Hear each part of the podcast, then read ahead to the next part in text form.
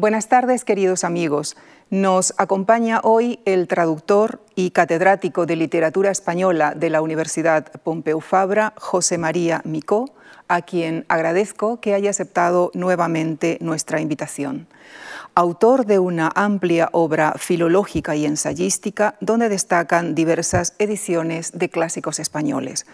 Como traductor, además de algunos poetas catalanes contemporáneos, ha traducido autores clásicos como Ramón Llull, Petrarca, Ausías Marc y Dante, y como ustedes recordarán, ha ocupado esta tribuna en ocasiones anteriores para hablarnos de algunos de ellos. Ha sido galardonado con el Premio Nacional de Traducción en España e Italia y el Premio Ángel Crespo. Pero además de las eh, facetas profesionales antes mencionadas, José María Micó es poeta. En esta faceta, en este ámbito, también ha recibido importantes premios como el Hiperión y el Generación del 27. Y este año 2020 ha sido muy significativo para su poesía porque ha publicado la antología titulada Primeras Voluntades, donde ha reunido toda su obra poética. Y si todo esto fuera poco, en los últimos años ha formado junto a Marta Boldú, a quien agradezco que también haya aceptado nuestra invitación, el dúo Marta y Mico, con el que ha grabado varios discos como compositor y guitarrista.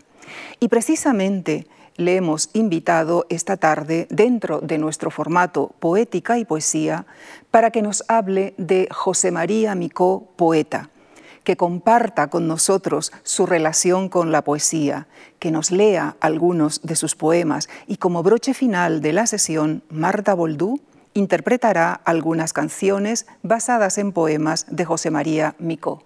Les dejo con él. Muchísimas gracias. Buenas tardes. Llevo toda la vida hablando de la poesía de los demás y nunca o casi nunca he hablado de la mía.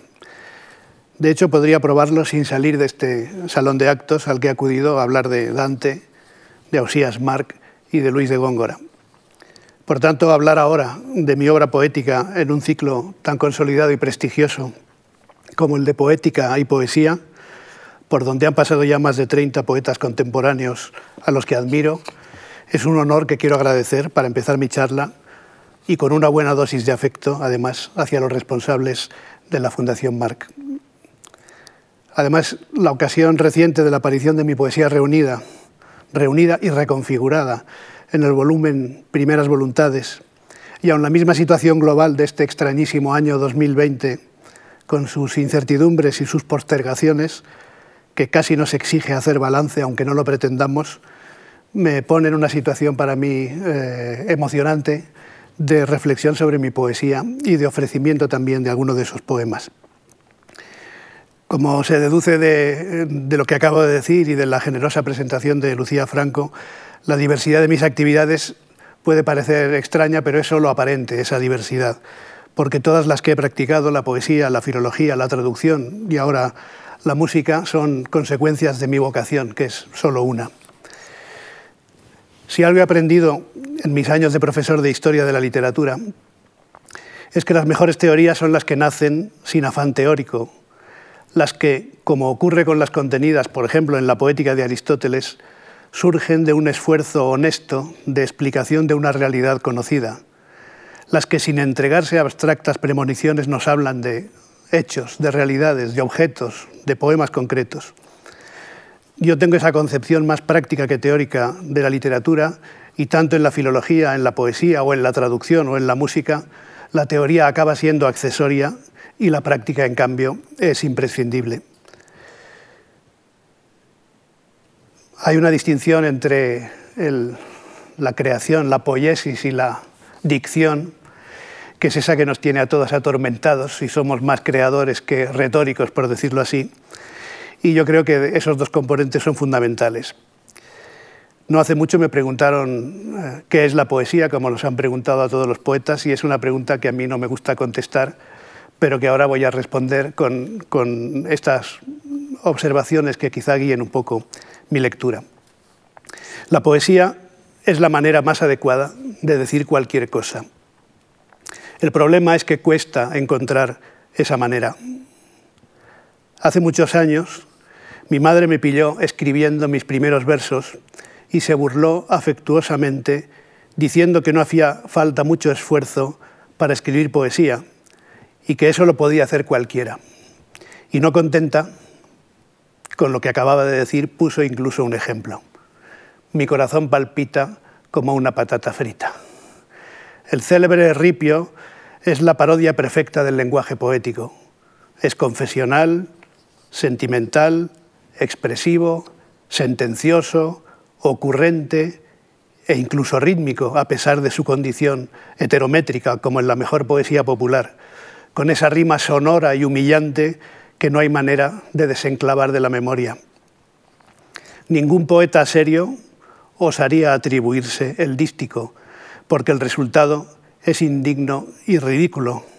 Pero lo cierto es que contiene en potencia, es decir, teóricamente, una gran idea poética, de hecho ya lexicalizada en el lenguaje corriente, la comparación del órgano más importante y simbólico del reino animal con el tubérculo más humilde del reino vegetal.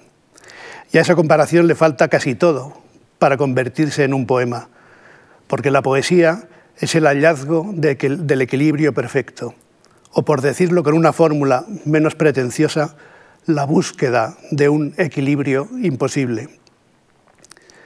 Pasea por el filo de todos los abismos, de todos los excesos, intentando no caer en ellos.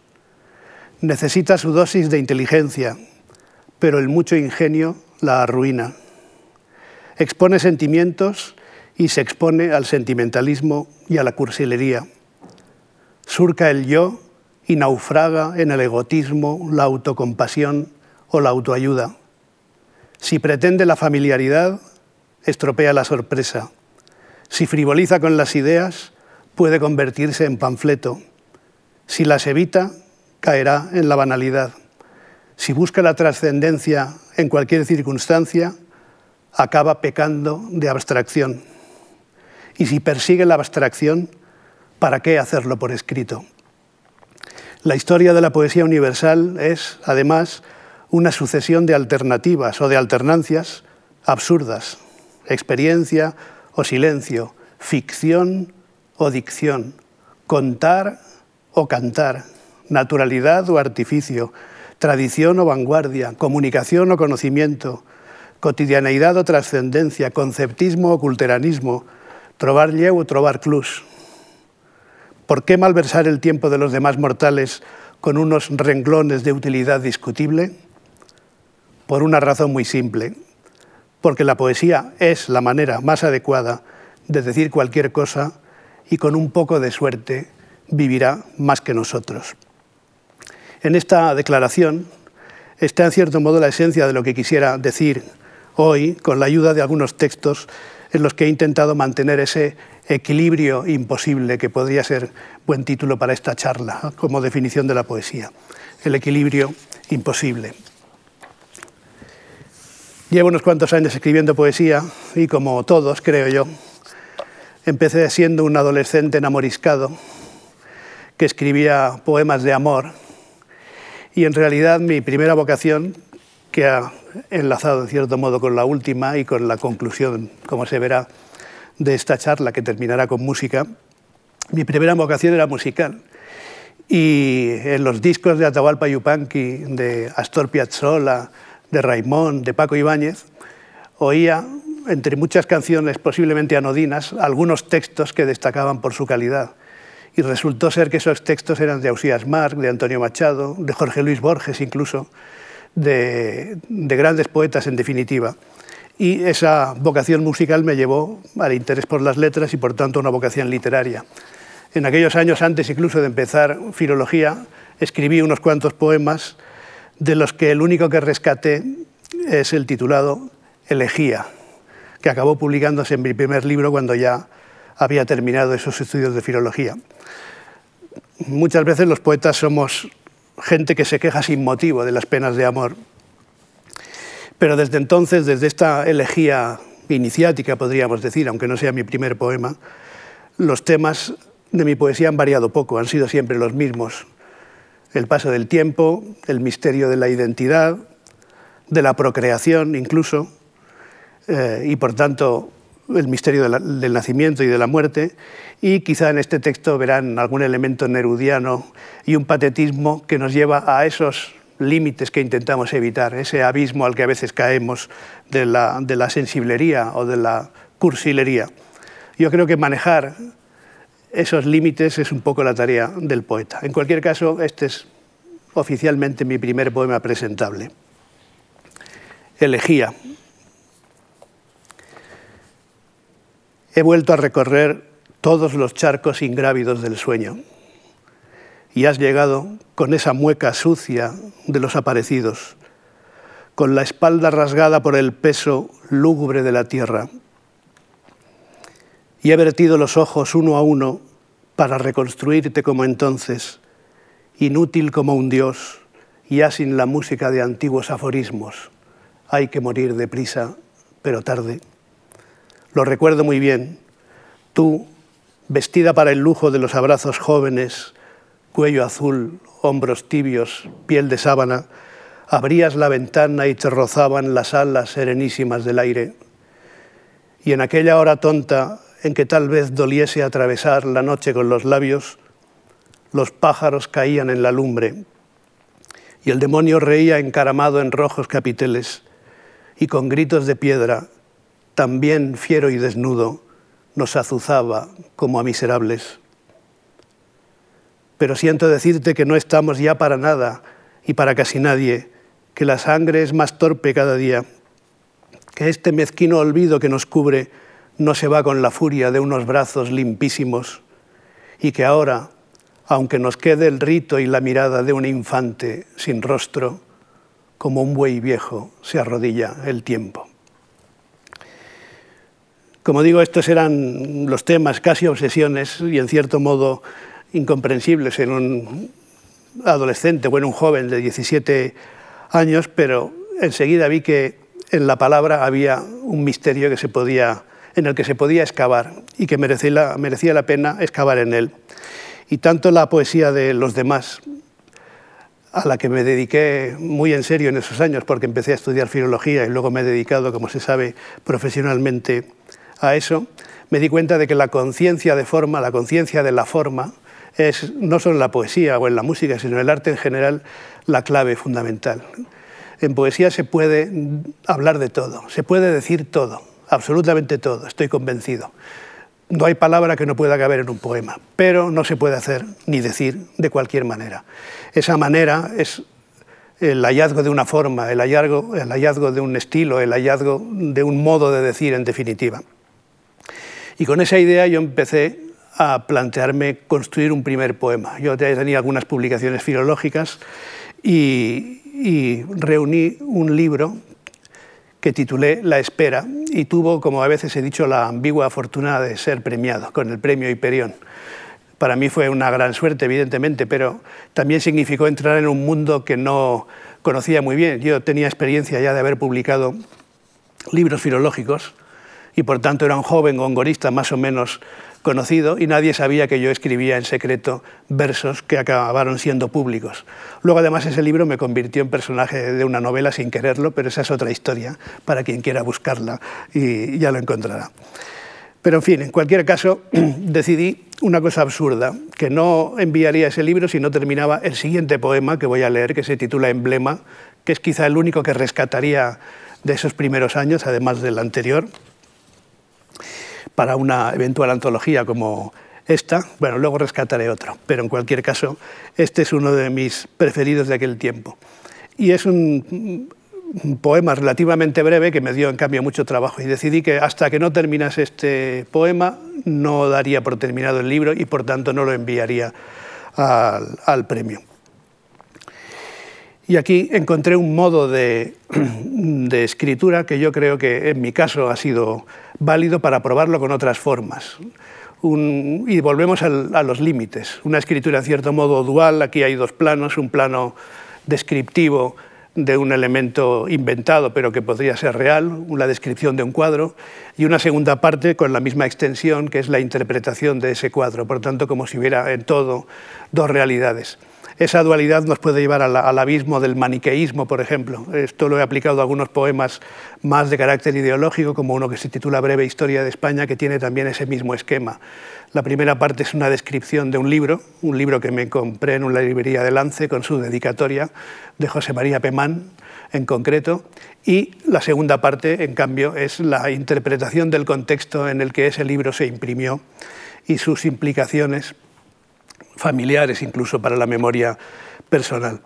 Ese es un modo de concebir los textos que siempre me ha interesado mucho, es decir, analizar a fondo la realidad, aunque sea una realidad inventada. Luego pondré algún otro ejemplo. Aquí el, abismo o el peligro es quizá esa idea retórica de la expresión, cómo escoger las palabras, cómo templar el lenguaje para que no se pierda la idea de naturalidad y no acabe siendo algo demasiado artificioso. Yo creo que ese es un problema que los poetas nunca acabamos de solucionar y que siempre nos obsesiona. En cualquier caso, este poema, emblema, también incluido en mi primer libro, La espera, es el que voy a leer a continuación. Emblema. Imaginad un cuadro. Figuraos que ahora con mano lenta y con pincel tirante, puso en él una nube y un jardín, un encañado, un sol, una ventana y unos lejos brumosos mal cubiertos por un escorzo, de mujer sin duda. Admitiréis que un lecho renegrido parece necesario, que la mujer está mirando el tiempo, que alguien que no se ve la está mirando, que encima de una mesa convalecen unas prendas recién aborrecidas. Tras el cristal, la rosa se contiene.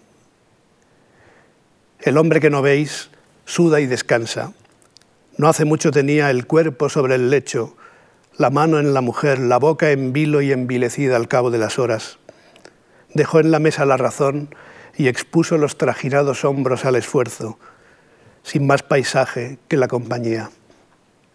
Ahora descansa y suda, tiene la mano en la pared y mira con familiaridad la ociosa espalda, el lecho, la ventana, el sol, el tiempo, la nube, el encañado.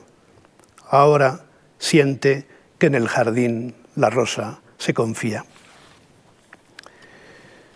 Esos primeros años de aprendizaje eran los de un lector que, como ya he dicho, estudiaba filología y que acumulaba una serie de lecturas de diversas tradiciones literarias y que también ha concebido a veces la poesía como un homenaje a esos maestros que inevitablemente tenemos.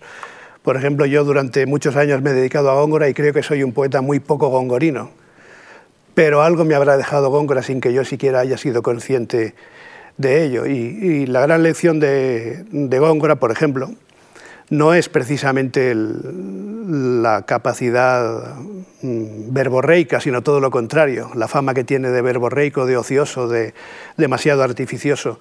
Eh, son esos grandes poetas lo dicen todo con pocas palabras. Lo que pasa es que se interesan por cosas que a nosotros quizá no nos interesen o tienen una concepción distinta, o los temas de los que tratan son evidentemente distintos, incluso los géneros de la poesía más hacia la épico, más hacia lo narrativo, pero nunca usan más palabras de las necesarias. Para mí esa concisión ha sido siempre la concesión que yo he dado a, mi forma de entender la poesía. Pero eso lleva también a, otro de los límites de ese equilibrio imposible de la poesía, ¿no? que, es, que un poema acabe convirtiéndose en un objeto cultural con referencias más o menos evidentes a la literatura. Pero para mí la literatura es siempre algo que forma parte de la vida y que debemos asimilar y cuando lo asimilamos precisamente esas referencias culturales se convierten en algo natural, por lo menos para nosotros, quienes escribimos, que ya es algo. Además, en este contexto, y he dicho que me he dedicado a Osías Marc, los catalanes tenemos la ambigua fortuna también de ser bilingües, ¿no? de manera que mi primera lengua es el castellano, pero mi segunda lengua es el catalán. Alguna cosa he escrito en catalán, un poema, pero también he traducido mucho a, a Osías Marc. Y esta interacción de las lenguas es muy interesante desde el punto de vista de la creación literaria. Y este breve poema, que tiene ocho versos porque es un homenaje a las estrofas típicas de Ausías Marc y que termina con un verso de Ausías Marc, quedaría para un largo comentario, pero que se entiende bastante bien.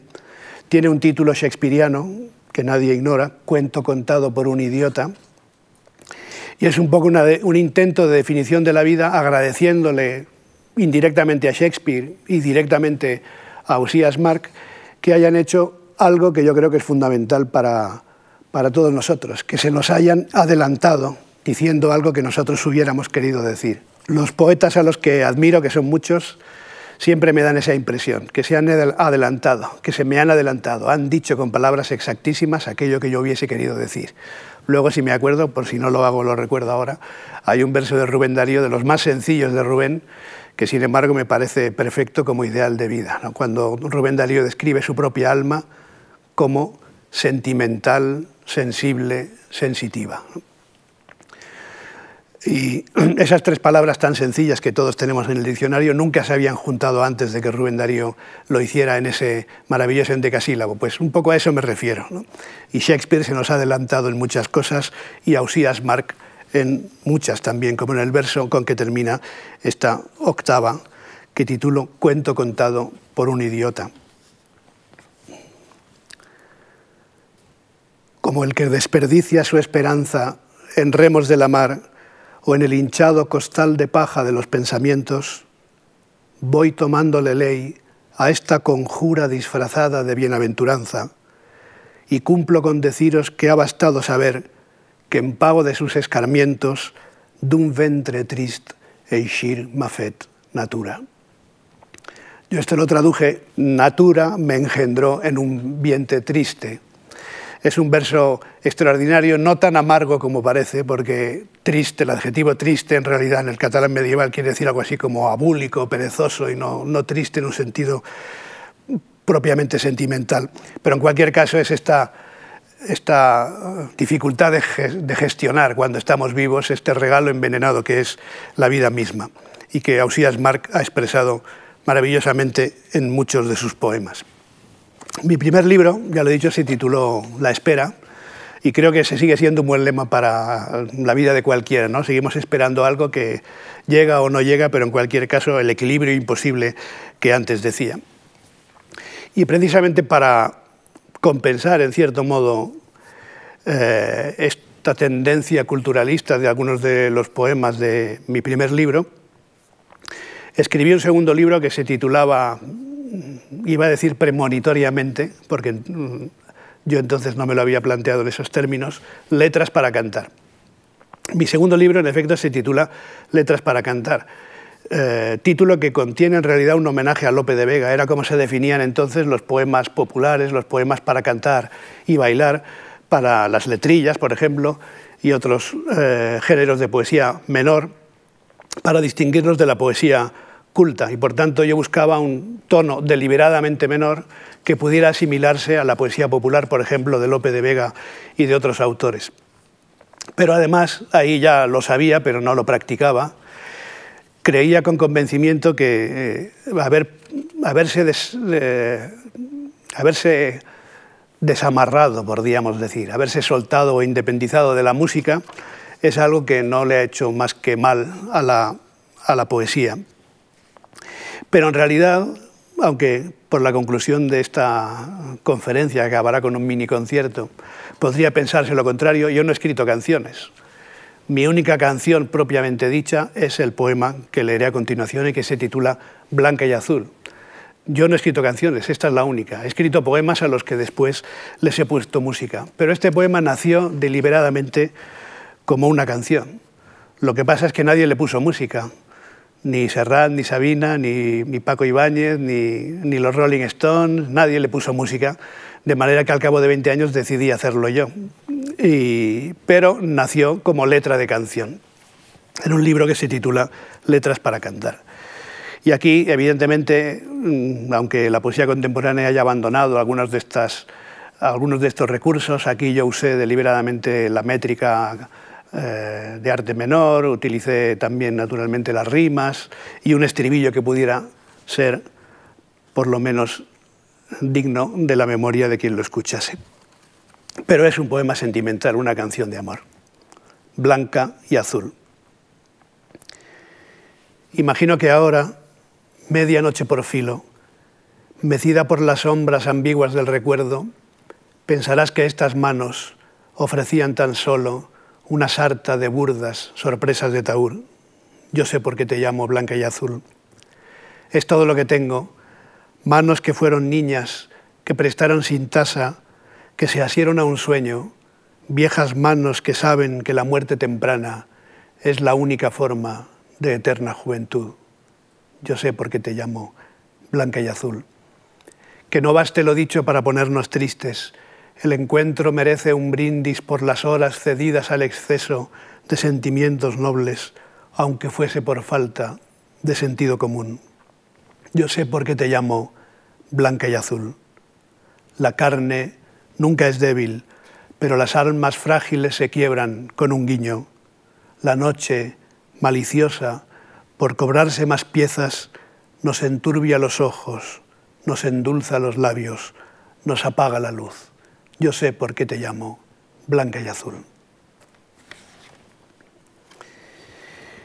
Ese libro, Letras para Cantar, luego tuvo una continuidad o una eh, corrección, incluso una ampliación, en uno que se tituló Verdades y Milongas. Eh, aunque la impresión que podría dar hoy leyendo estos poemas es que soy un poeta más bien que tiende hacia lo triste, hacia lo melancólico y hacia la muerte como obsesión, que es verdad. En ese libro, Verdades y Milongas, hay poemas humorísticos, algunos incluso de encargo que me pidieron de tema deportivo eh, para el país a propósito de circunstancias futbolísticas que hoy me parecen inverosímiles y algunos otros que son mm, el recuerdo de noches espiritosas y por tanto que tienden hacia casi la picaresca o la obscenidad, pero mis temas han sido siempre los mismos, incluso en los poemas más o menos risibles. Y entre los que añadí al libro Verdades y Milongas hay uno que se titula Silbo sin aire, que eh, es en cierto modo el, único intento, por eso lo pongo aquí como ejemplo de lo que algunos definirían como escritura automática, en la que yo no creo, porque evidentemente la escritura es una mediación. No hay posibilidad de transformar, transcribir, ni de traducir el pensamiento de una manera directa en un discurso verbal, porque el discurso verbal ya es una manipulación o una mediación. Pero para que pareciese lo que en realidad era, que era un flujo del pensamiento más o menos directo con unas cuantas ideas que yo amontoné en, el poema casi sin trabajo posterior, decidí que no debía llevar ninguna puntuación. Es mi único poema sin puntuación, el único es el punto final. Pero este poema tan aparentemente desestructurado, que es una sola oración eh, aunque tiene naturalmente sus pausas de respiración, se ha convertido también con el tiempo en una canción. Para quien le interese, la menciono porque en este caso la música no es mía, casi todas las músicas de mis poemas son mías, pero en este caso la música es de un bandoneonista y músico argentino que vive en Barcelona, que se llama Marcelo Mercadante, que escribió una melodía maravillosa para este silbo sin aire que yo rescato aquí solo como poema. Silbo sin aire. Yo nací sin mujer. El tiempo luego fue y me la puso al lado. Se olvidó de explicarme que las cosas como vienen se van, que él mismo se las lleva con invariable indiferencia, con el despego con que nos raciona el ciclo de la luz, con la apatía con que nos despliega este mapa de sombras cotidianas, flores de un día iguales a otras flores y a flores de otros días, que brotan de repente como una noria quieta, igual que llega un hijo y otro hijo y un perro que gimen o que ladran sin saberlo, y que un día cuando giman otros niños y ladren otros perros, volverán a no estar, cuando todos nosotros, quiero decir tú y yo, nacidos de mujer, padres tal vez de alguna mujer nueva que el tiempo le dará postizamente a quien no la merezca, gimamos y ladremos creyendo que hemos sido bestialmente felices y que estaremos juntos también cuando la muerte nos separe.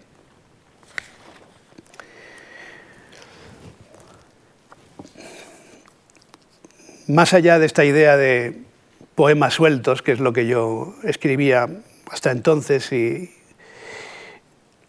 y es lo que hemos visto hasta ahora también, más breves o más extensos, pero poemas sueltos, quise recuperar un día la idea del poema extenso, que ha sido muy importante en la literatura española hasta Juan Ramón Jiménez, podríamos decir, y que lo ha sido también en la literatura hispanoamericana y que a mí me interesaba mucho como posibilidad, no tanto escribir poemas sueltos, sino una serie de fragmentos sometidos al sentido de un libro extenso, de un poema extenso.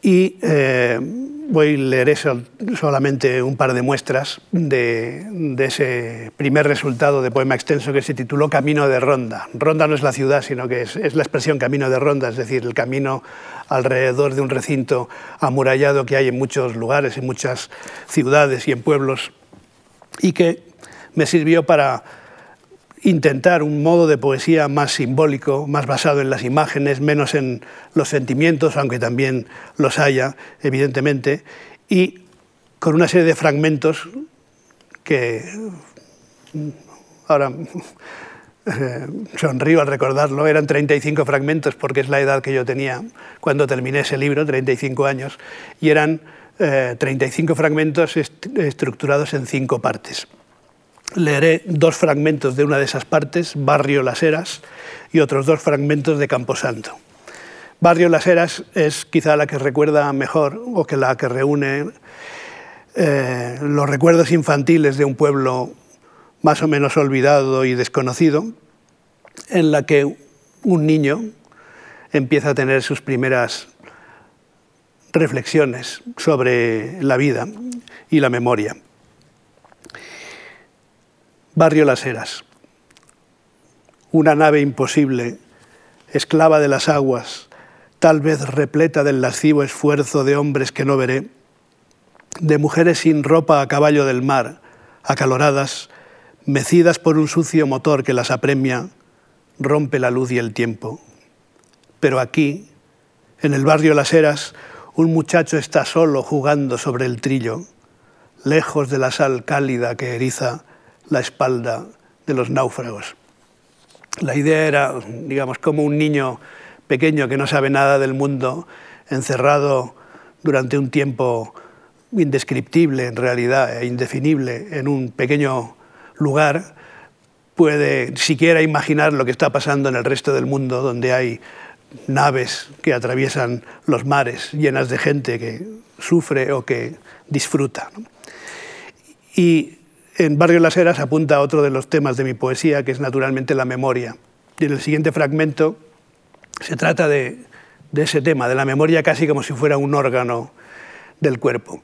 Antes, cuando he dicho lo del ripio que me afeó mi madre o que mi madre usó, mi corazón palpita como una patata frita, he dicho que ahí había una buena idea de poema y lo sigo creyendo. Ya lo he dicho en la comparación entre el corazón y la patata, pero solo los grandes poetas son capaces de hacer eso. Y si he mencionado a Rubén Darío es porque Rubén Darío hizo algo parecido en, uno de sus poemas, no exactamente entre el corazón y la patata, pero compara el corazón con una esponja de mar. Si leen el poema Yo soy aquel, lo verán ahí. ¿no? Y, es, me parece que ahí está un poco la clave del, talento de esos grandes poetas que ponen en relación cosas que en principio no la tienen. Yo aquí intenté crear una estrofa de definición del órgano de la memoria que no tenemos en el cuerpo, pero que evidentemente existe de algún modo. Como el color se encastra en la mirada, como la sangre acoge el alimento, así una entraña sin color ni sangre deja en su lecho de confusas sombras el sol de la niñez, la flor de un sueño. Hoy vuelvo a desgajar aquellos frutos sobre un mantel perdido para siempre. Y Camino de Ronda terminaba con una última sección que se titula Camposanto. Aquí entramos en un terreno un poco fúnebre de mi poesía, pero en realidad no es fúnebre. La vida y la muerte, ya lo han dicho todos los filósofos, en el, en el fondo acaban siendo lo mismo y la vida nos obliga a pensar en la muerte y a mí esta idea, no tanto de la muerte individual, sino del linaje, la misma humanidad, ¿no? la creación y la disgregación de la humanidad es algo que siempre me ha interesado. Y termina con una sección titulada Camposanto, de la que leo aquí dos fragmentos. No prenderá la flor, la estorba el tallo. La piedra es losa y su cimiento un terrón sin aroma, una raíz que pudre cuanto alcanza. El río se disuelve con sencillez de humo, el fuego se refugia en la calina, el aire es plomo, sofocante plomo, no prenderá la flor. Aquí, como si fuesen algo, yacen los huesos de los míos. Hubo un tiempo ni siquiera lejano en que vistieron el sueño de mil noches y una extraña devoción por los días asignados. Hoy descansan en paz. Son solamente ascuas desparejadas que el recuerdo atiza sin rencor. Doy por perdido el sudor de sus frentes. Les consagro unas cuantas palabras no escuchadas, un manojo de flores pertinaces y un régimen absurdo de visitas. Tú, caminante, lee y considera esta victoria pírrica de quienes, por estar muertos, ya no son mortales. Bien, en, este, en el tono de estos poemas se habrá advertido mi gusto por la poesía clásica, incluso por la poesía eh, epigráfica y por los epitafios clásicos. Y ahí está otro de los misterios y de los equilibrios, creo yo, generales de la poesía. La misión de la poesía, como del arte en general, para mí ha sido siempre la conquista de la memoria, y eso se puede hacer eh, la pintura con sus medios, la escultura con los suyos, la música con los propios, y yo no sé cuáles son exactamente los medios de la poesía porque lo sigo buscando. Y en esa búsqueda eh, me parece un gran misterio la posibilidad de crear un sentido poético con poemas brevísimos. Yo tenía una idea del libro que era eh, poemas de un solo verso. Y de hecho se iba a hacer un día una antología en la editorial Hiperión, que no sé si se acabó haciendo, y escribí varios para ahí. unos eran de tema social. El hambre si es de pan no tiene gracia. Otros eran meras definiciones más o menos ingeniosas. Isla, tierra para la sombra de las almas en vuelo. Isla, tierra para la sombra de las almas en vuelo. Y ese es un aspecto que me ha interesado mucho, precisamente porque en la máxima economía está la mínima productividad de la poesía que se puede obtener de escribir un poema de un solo verso. No, pues nada, enseguida se olvida y enseguida se pierde y no tiene ningún valor comercial posible. Pero en esa intensidad eh, me ha gustado siempre experimentar. Y mi libro siguiente se titula La sangre de los fósiles, un poco por esa razón. ¿no? ¿Qué queda en los fósiles cuando contemplamos un fósil y ya no queda nada? Podemos imaginar las muchas cosas que contuvo o las que representa, pero en realidad queda muy poca cosa. Pero ahí está encerrada toda la historia. Y en ese libro, La sangre de los fósiles, alterné deliberadamente poemas muy extensos, para lo que suelo escribir yo, con poemas muy breves leo unos pocos de estos poemas brevísimos, de uno, dos o tres versos, como mucho, siete fragmentos, que titulé Fósiles y que alguna vez han tenido vida independiente. Y era, en cierto modo, la voluntad de juntar el elemento lírico con el elemento incluso moral o reflexivo, porque no también, en algún caso, ideológico. Fósiles. Uno. La memoria es la limosna que el desposeído se da a sí mismo. 2. El olor del jazmín es casi tacto. 3. En cada hijo se renueva el rito de la extinción. 4. Todo el que vive toma su duración como victoria. 5. Si el tiempo existe, no es necesario que la muerte acuda. 6. Erguidos en el fondo del paisaje, los árboles ofrecen una falsa impresión de permanencia. Y 7. Toda estancia es un tránsito, todo viaje se convierte en fuga, toda fuga es un fin que no se alcanza. Esta voluntad de equilibrar el poema brevísimo con el poema extenso, en un libro que además, como ya he dicho, se titula la sangre de los fósiles, acabó convirtiéndose en los poemas extensos en una sucesión de homenajes a algunos imprevistos y otros no. Por ejemplo, hay ahí un poema eh, que me pidieron, un poema para un libro colectivo sobre eh, los atentados en homenaje a los fallecidos en los atentados de Madrid. Y se titula Nombres de Atocha, que no voy a leer, pero en ese contexto hay algunos otros que son también de homenaje a difuntos anónimos o no tan anónimos.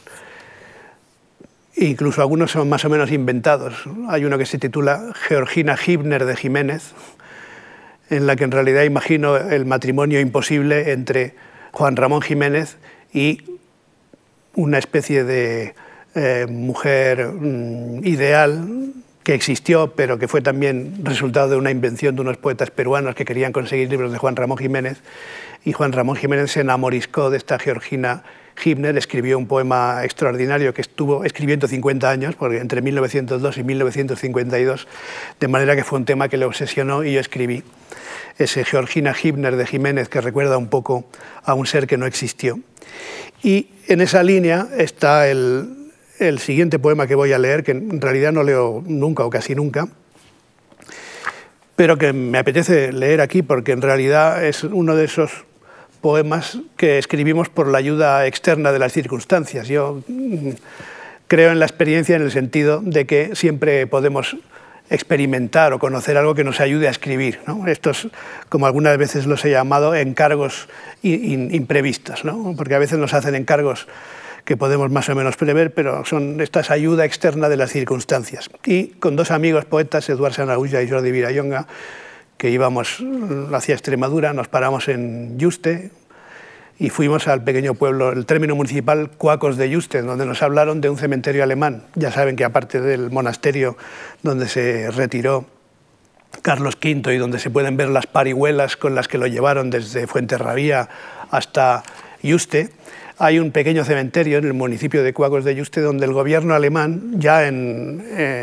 en los años, no recuerdo si 60 o 70 del siglo pasado, decidió juntar los cadáveres de soldados alemanes que por razones circunstanciales durante la Primera o la Segunda Guerra Mundial habían muerto en territorio español o en aguas territoriales españolas y son muertos de la Primera y de la Segunda Guerra Mundial. Normalmente hubo un día durante la Primera Guerra Mundial que debieron hundir un submarino y acabaron todos en aguas territoriales españolas y estaban en España y el gobierno alemán los juntó en el cementerio de Yuste. Y muchos de los muertos tienen 17, 18 años, pone allí las fechas de nacimiento, cuando se saben los nombres, etc. Es un lugar que a mí, que no lo conocía exactamente porque tenía el recuerdo solo del monasterio de Juste me impresionó. Y por tanto es algo como una reivindicación a este colectivo del que formamos parte, que es la humanidad, sin saber muy bien por qué ni para qué. Cementerio alemán. Ahora estamos mirando las cruces y los nombres de más de 100 soldados alemanes caídos por España, a lo largo de España, quiero decir, entre el 18 y el 45 nosotros los miramos, los tres vivos ahora, ahora y todavía, con el vigor de unos viajeros medianamente jóvenes que acaban de comer, pero más viejos ya que cualquier muerto de los que aquí reposan. Ellos, caídos por España, están juntos aquí, bajo cien cruces, en una extraña formación que fue imposible en tiempos de servicio y que ahora nos parece perversamente hermosa y hermosamente triste, así, alineados como un solo hombre, como el cuerpo de un hombre despedazado para apedazarse. 130 soldados alemanes sin la mutilación de la vejez, muertos y juntos desde siempre quizá, como muñones de una patria ilusoria que aquí, lejos de casa, se ha formado con jóvenes despojos, como un himno hecho solo de silencios.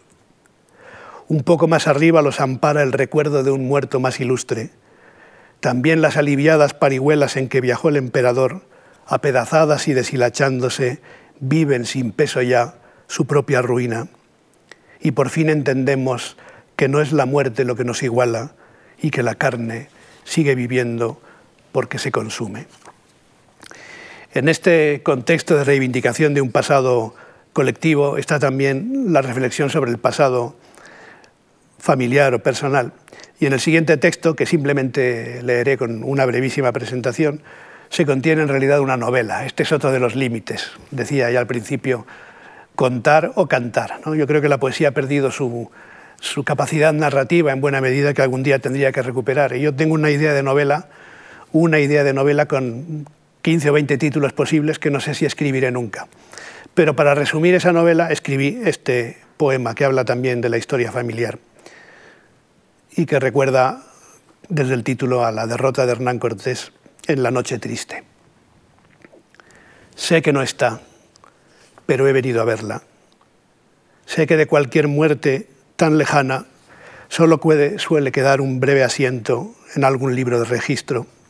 Ahí estuviste tú, padre del padre, llegado de tu tierra a la conquista de una vida mejor en Cataluña. Una vida menor, cortada por la luz, interrumpida sobre un surco ajeno. Y aquella noche triste con tu muerte sin sangre, supimos que en el barro se quedaba mucho oro perdido todo el botín de un héroe sin épica. Después, lo que no te robaron, también diezmado y sucio, cruzó sin alegría la frontera de Francia. Yo cruzo sin tristeza el confín del olvido. Sé que todas las muertes acaban pareciendo naturales. Bien, esos eran los poemas de La sangre de los fósiles y mi libro siguiente se tituló Caleidoscopio y al que yo quise eh, incorporarle elementos de mucha variedad con respecto al anterior y creo que esa palabra caleidoscopio pueda ser buena para definir mi poesía en su conjunto. Dentro de ese libro hay poemas muy diferentes, cortos, largos, incluso en prosa, poemas sentimentales, poemas humorísticos, poemas de, de crítica social o moral y también incluso ejercicios de clase, lo que yo llamo, como he dicho antes, encargos inesperados o encargos arbitrarios.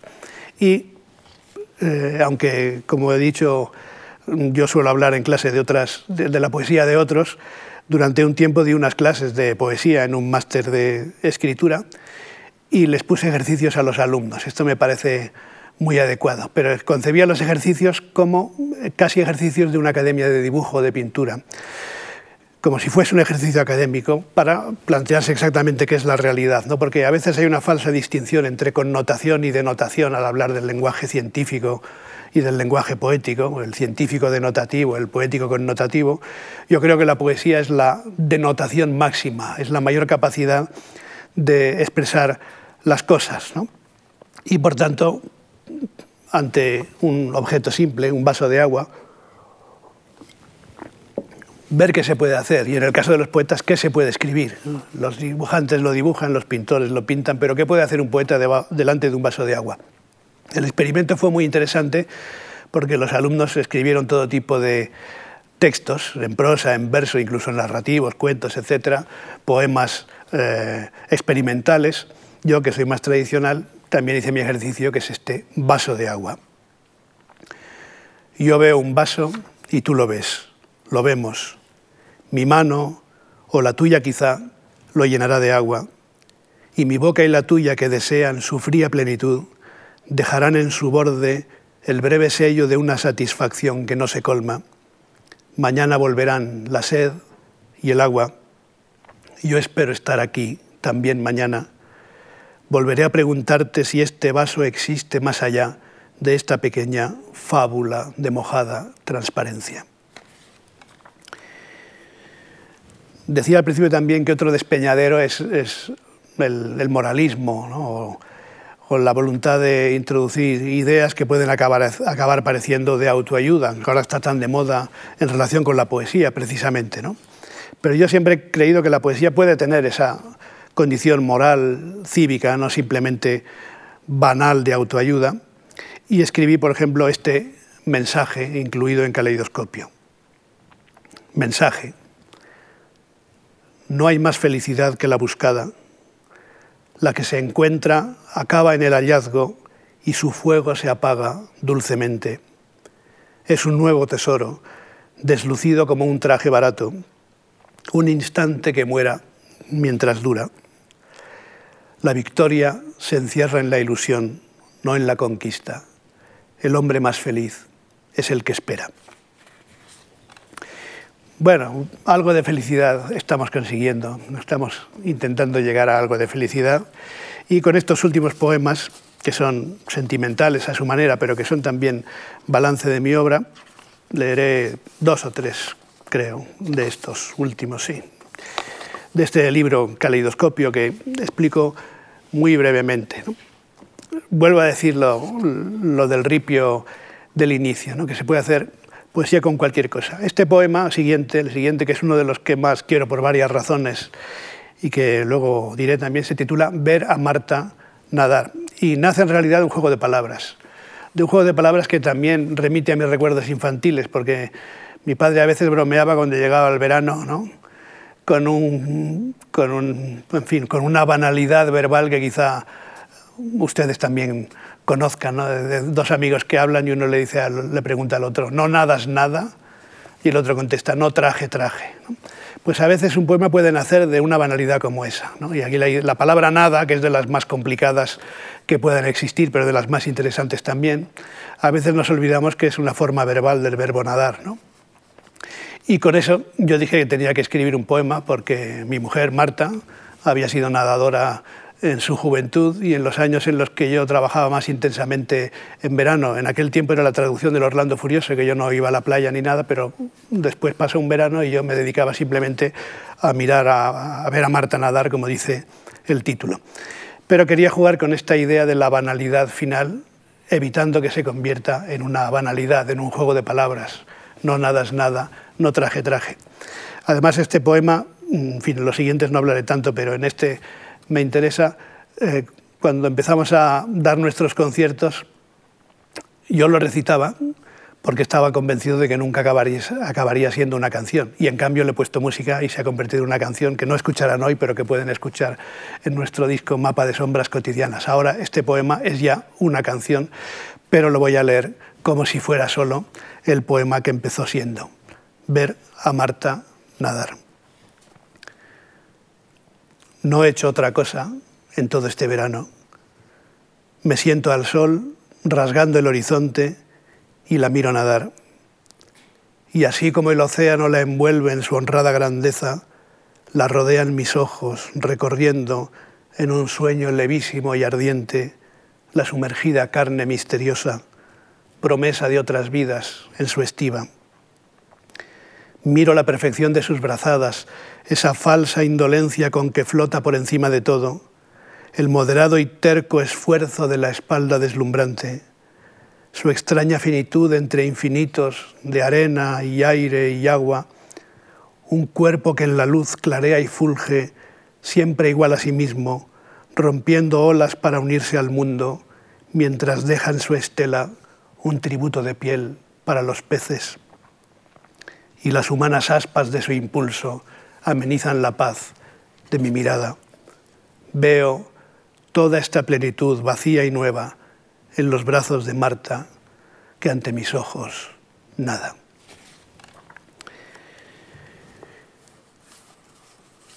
El siguiente poema es el que abría mi libro Caleidoscopio, lo abría y lo cerraba, con una pequeña variación. Leeré solo la versión de apertura, que en cierto modo, como el siguiente, que terminaré caleidoscopio de una manera quizá más mística, que es palabra que todavía no habíamos usado. En el siguiente dijo, está resumida en cierto modo toda mi poesía, todos los temas de mi poesía. Y se titula significativamente Generación. La cama es un espejo que nos deja desnudos. Mi desnudez es negra como bilis de ciego. Soy ciego como el niño sin ojos que ha sembrado la imprudente blancura de estas vísceras con el mismo legado de otros pobres de solemne y lastrada mansedumbre. Soy un caballo manso al que cabalgan tiempos ciegos y blancos y desnudos, tiempos para un vacío gesto inútil como este húmedo hachazo, porque el surco ya está abierto, está ya roto el surco, mi padre abrió el camino, quiero decir el padre de mi padre que ya partió la entraña de esta madre, y es ahora aquel hombre quien te cubre en el lecho, pobre joven membrudo y vigoroso, zapador inconsciente en esta cueva luminosa de sábanas. Es ahora aquel hombre quien te cubre, te cubre y te descubre como un niño asombrado sobre un canal sin fondo y ante la vieja muerte hundida que el mar bruñe más allá de este espejo. El libro se titulaba Caleidoscopio porque en realidad esta idea de una luz inexplicable y final y variada es, en cierto modo, el, objetivo. Y yo, en, estos años en que escribía estos poemas, estaba planteándome, todavía no había empezado la posibilidad de traducir la Divina Comedia, la Comedia de Dante, y este podríamos decir que es casi una prefiguración, con, todo, con toda mi modestia y mi recuerdo de los mejores versos de Dante, del paraíso, en el que se planteó un desafío que yo creo que es extraordinario para cualquier poeta, es definir la misma, la misma idea de luz. ¿no? ¿Qué es la luz y qué hay detrás de esa luz? Esa es la gran pregunta, en cierto modo, de la comedia y por tanto también de, de nuestra vida. Y es la pregunta que me hago yo aquí. ¿Qué hay detrás de la luz? Y por eso es el poema que da título a mi último libro propiamente dicho, aunque todos ellos están reunidos, como ya he dicho, en primeras voluntades. Y este es el poema homónimo de ese libro, Caleidoscopio. ¿Qué hay detrás de la luz? Más luz, más pura.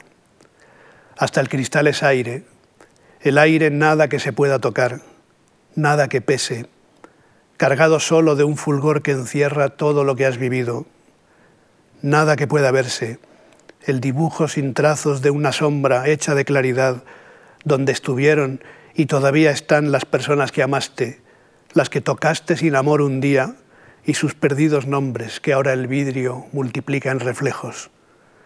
Todos tienen la misma forma porque iguales fueron.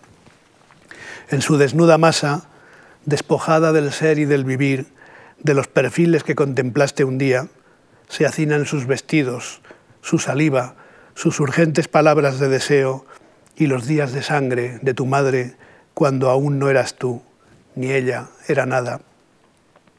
Todo eso es ahora un pozo de colores, un humo encajonado que adormece. En su fondo hay más luz, como brotada del vaho del fervor, que hoy solo es vaho, el extraño matiz de otra pureza, una lámina más detrás de todo. Hasta el cristal es aire, y en el aire verás, roto en pedazos, el último color, el que te abrasa. El ritmo usual de la vida literaria y las imposiciones del yo nos han habituado a pensar en los libros como objetos en los que campea la experiencia intransferible de un solo individuo o de un individuo solo. Sin embargo, la voz que habla en el poema es una entidad abstracta y el autor de carne y hueso suele estar, como todos, a merced del destino. No se sabe muy bien por qué, empezamos a escribir en primera persona y a pergeñar versos con la esperanza de que los demás nos lean, confesando a gritos cosas inconfesables o susurrándolas, o comunicando anécdotas de una vida que tal vez ni siquiera es la nuestra, pues no siempre se parece a la que vivimos y remeda las vivencias que deseamos o imaginamos. Y a pesar de eso, alguna vez se produce en el lector el milagro de la comprensión Muchos escritores han dicho ya que por una misma cosa lloramos y reímos. También sabemos o intuimos que cualquier emoción se apagará con el tiempo y que diluida o suplantada por otros recuerdos, quizá duren la memoria mientras vivamos, pero no más que eso. Hay quien tiene la suerte de creer que la poesía está en todas partes y la reconoce en el viento, en una tarde lluviosa, en el crepúsculo, en un jardín salpicado de besos furtivos o de estatuas derruidas. Yo nunca he sido capaz de verla más que en las palabras, pero pienso también que sus males comenzaron cuando dejó de ser cantada, cuando olvidó que su esencia es la melodía y su objeto la percusión del alma. En definitiva, El arte no vale nada si no conmueve y las canciones nos ofrecen un doble milagro que la poesía no debería dejar de perseguir, cohesión y emoción. Nos ofrece el mejor consuelo, el rito de lo efímero en una sensación de tiempo abolido.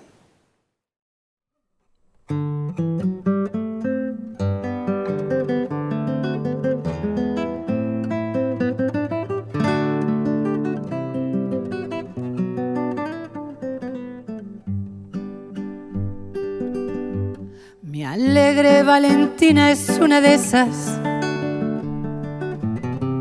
angélicas mujeres cuyo cuerpo parece a los poetas más blanco que la nieve. Mi alegre Valentina va a la moda. Y entre junio y septiembre se tumba el sol como un mortal cualquiera, repintada de aceites. Mi alegre Valentina está graciosa. Si su piel se oscurece, entonces me parece irresistible, porque al venir a verme, dispuesta a los pecados más oscuros, sus blancuras me ofrece toda la sal del mundo en ese instante. Me entrega dulcemente mi alegre Valentina, mi alegre Valentina, mi alegre Valentina, Valentina alegre.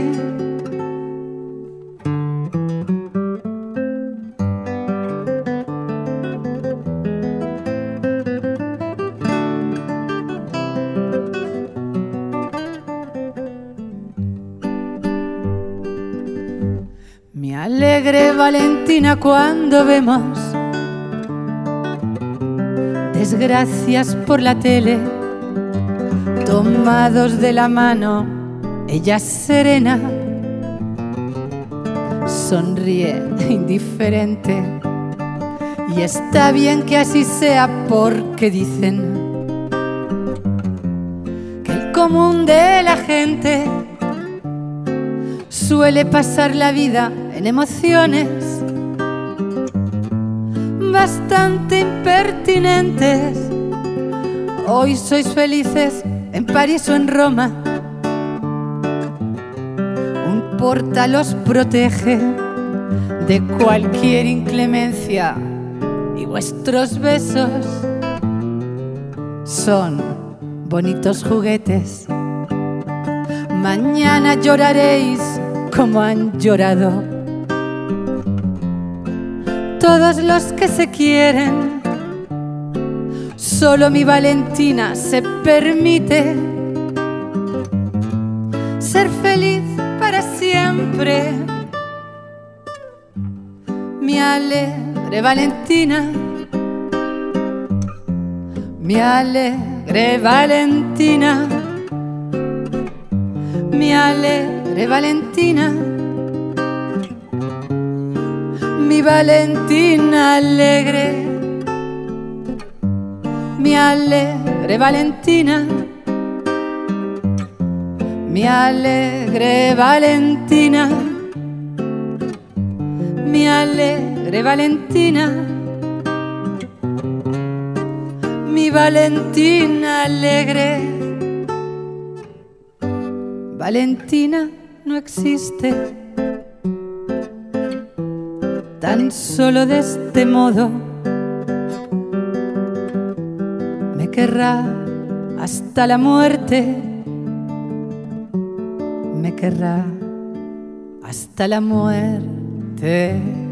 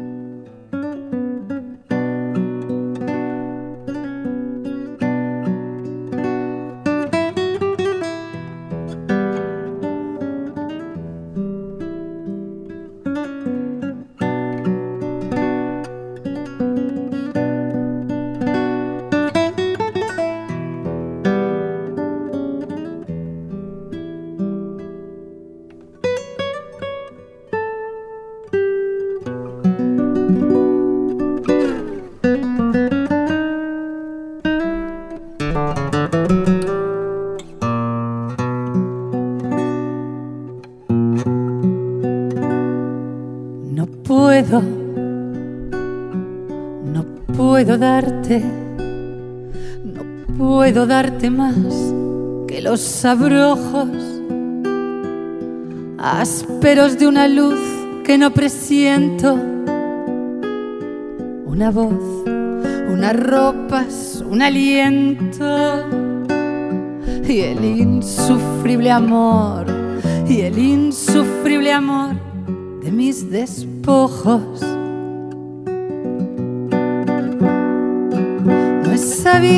Ser joven, no he sabido de la lenta pasión, ni del ensueño, ni del dolor de no sentir la muerte, ni del dolor de no sentir la muerte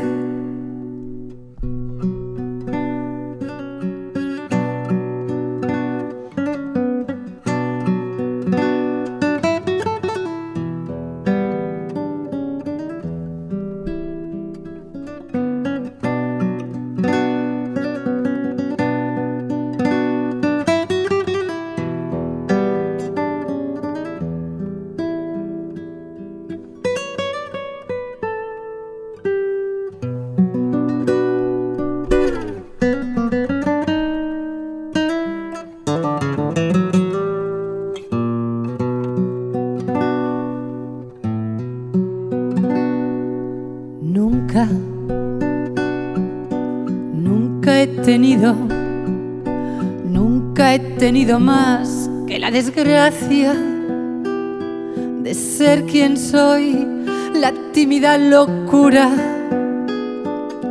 vaga y venial de la literatura, con su sombra, su azar, con su sombra, su azar y su falacia.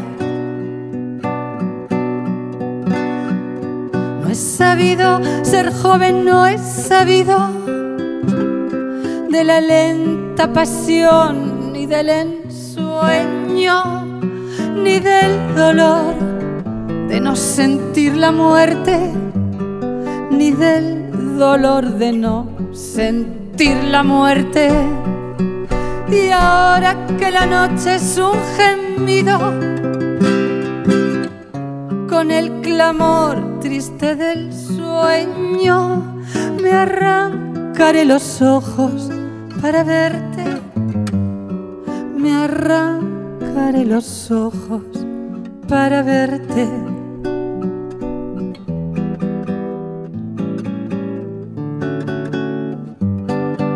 Me arrancaré los ojos para verte.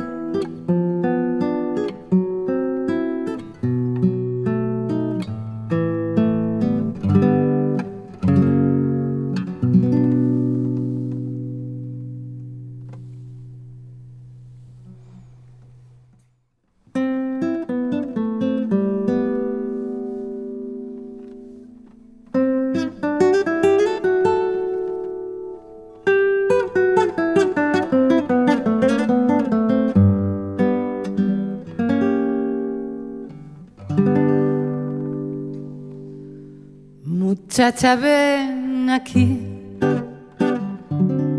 Voy a decirte lo que nunca te han dicho. Voy a hacerte lo que jamás te han hecho, lo que nadie, sino yo, puede hacerte. Porque yo estuve el 12 de noviembre abrazado a otros ojos. Y eran los tuyos los que merecían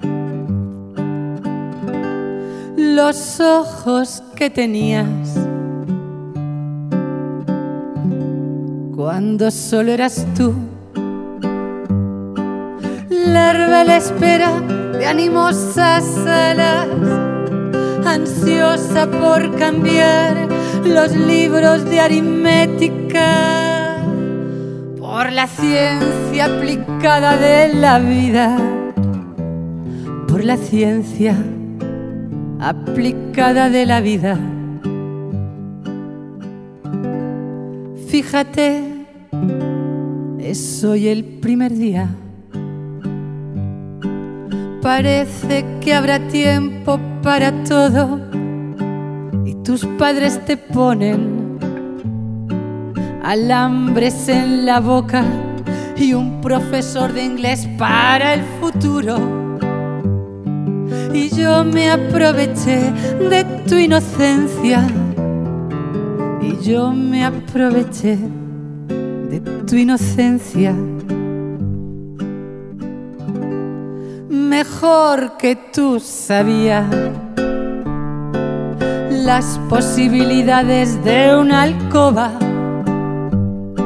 las consecuencias de una noche en vela, la maldición de una promesa rota. La maldición de una promesa rota.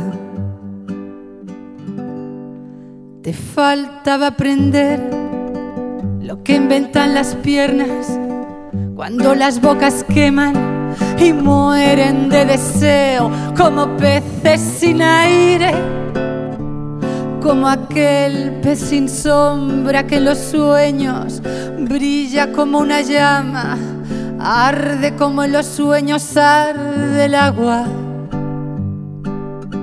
Y estoy mirando ahora tu cabeza perfecta, sin tocarla percibo que el pez de la ilusión sigue brillando y de puro brillar ya se consume, dejando en la penumbra los desperfectos de mi anatomía.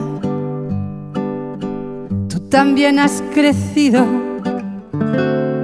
muchacha vieja. Y hoy te para confesarte que me vales así, deteriorada y todo, porque así te tomé, porque sabía que tu esplendor de las primeras noches iba cargado con tu decadencia, iba cargado con tu decadencia. Mejor que tú sabía las posibilidades de una alcoba. Las consecuencias de una noche en vela, la maldición de una promesa rota, la maldición de una promesa rota. Vieja muchacha, ven, no tengo nada que tú no tengas salvo el modo extraño con el que escribo y canto este poema.